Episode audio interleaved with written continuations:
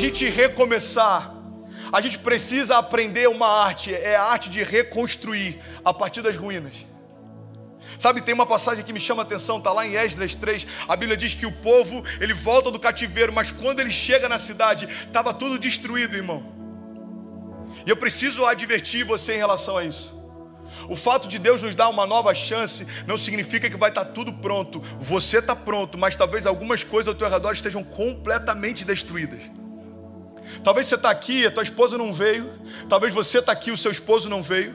Talvez você está aqui, mas a tua empresa está lá, no meio de uma, de uma crise absurda, e você precisa entender isso. Quando você retorna para as ruínas, a questão não é a condição em que elas estão, a questão é o quão cheio de Deus você está.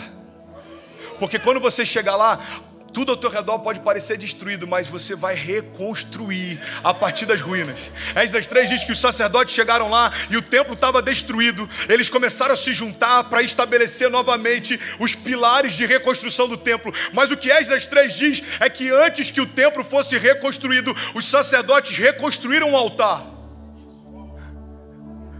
Eles começaram a juntar pedras e a despeito de como estava o templo ao seu redor, eles começaram a louvar e a agradecer a Deus por tudo aquilo que ele já estava fazendo. A Bíblia diz que os sacerdotes então começaram a restaurar o altar e depois que o altar estava pronto, eles começaram a oferecer louvor e sacrifício em gratidão a Deus. Entenda isso em nome de Jesus, irmão. Tem áreas da nossa vida que a gente ainda não conseguiu reconstruir, porque antes da gente reconstruir as paredes ao nosso redor, a gente precisa reconstruir o altar dentro de nós. A gente está assim, Deus muda a minha empresa, muda o meu casamento, e Deus está falando, ei, deixa primeiro mudar você.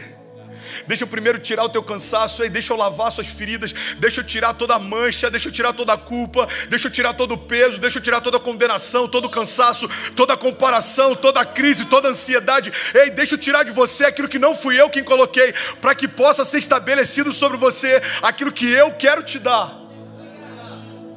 Para entrar o novo de Deus, irmão, a gente tem que se esvair do velho. A palavra de Deus diz: olha, você não coloca remendo sobre roupas novas. Porque se fizer isso, você vai destruir a roupa velha. Entenda isso em nome de Jesus. Você não coloca pano velho em roupas novas, assim como você não coloca vinho novo sobre odres velhas. O que Jesus está dizendo para nós, o que a palavra está dizendo para nós é: Evangelho não é remendo, Evangelho é renovo. Eu não quero camuflar as tuas feridas, eu quero que elas não existam mais. Eu não vim para anestesiar a sua dor, Jesus está falando, eu vim para que elas não existam mais. Você está comigo? E aí, das três diz que eles retornam do exílio, tudo destruído, mas eles estavam lá adorando tudo destruído, mas eles estavam lá reconstruindo. E aí do nada começa então a reconstrução dos templos, e começa a reconstrução das casas, e começa a reconstrução da cidade, mas tudo isso partiu de um ponto central: a adoração do povo fez com que tudo fluísse ao redor disso. Você lembra de Paulo e Silas na prisão? Eles estão presos em cadeias, mas estão adorando. Irmão, eu não sei se você já parou para pensar nisso, para perceber esse detalhe, mas adoração é expressão de liberdade e gratidão. Quando eles estão expressando a gratidão dele, a liberdade, eles estão dizendo: fisicamente estamos em cadeias, mas interiormente continuamos livres para sempre, porque se o Filho de Deus nos libertou, verdadeiramente nós somos livres. Presos em cadeias, livres dentro de si. Eu lembro de quando eu estava internado, acho que eu comentei isso aqui. Um pastor veio me visitar de madrugada, eu compartilhei isso no, no livro Três Dias no Barco. Eu estou deitado, com catéter na minha jugular, eu estou lá, eu acho que devia ter, sei lá, duas semanas de internação, chega um pastor. Eu falei, pastor, tudo bom? Deixaram você entrar? Ele falou, ah, eu mostrei a carteirinha de pastor. Eu falei, cara, que bom, senta aí. E a minha expectativa era, ele veio para uma visita pastoral. O que eu não sabia era que ele veio para pedir ajuda.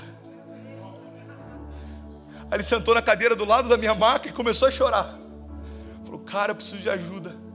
Eu tenho acompanhado o que você está vivendo. Ele era de Cabo Frio também. A gente tinha construído uma igreja em Cabo Frio e eu fui internado em Cabo Frio. Ele falou: Eu estou ouvindo algumas pregações e me constrange. Eu quero voltar a queimar por Jesus como eu queimava antes. Cara, me ajuda.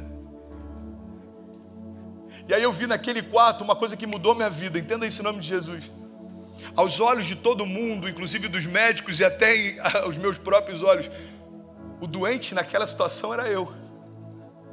Mas na verdade, apesar do meu catéter na jugular, quem estava ministrando cura era quem estava na maca. Então Deus estava falando: ei, as cadeias não são físicas, elas são emocionais. Assim como a tua liberdade não depende dos cenários onde você está, mas da vida de Deus que você carrega. É por isso que o salmista ele fala e a gente precisa trazer isso à nossa memória, mesmo que eu ande pelo vale da sombra da morte, ou seja, mesmo que os cenários sejam adversos, mesmo que pareça que nada faça sentido, mesmo que pareça que está tudo desmoronando, mal nenhum eu temerei. Por quê? Porque tu estás comigo, Senhor. Essa é a minha garantia. Você pode declarar isso comigo em nome de Jesus? Diga, eu não vou temer. Diga, em meio a qualquer circunstância, adversidade. Diga, porque eu tenho uma garantia. Ele estará comigo todos os dias da minha vida até a consumação dos séculos. Se você crê nisso, você pode aplaudir no seu lugar. Reconstruir, irmão. Deus chamou para recomeçar. As paredes estavam destruídas, mas o altar não.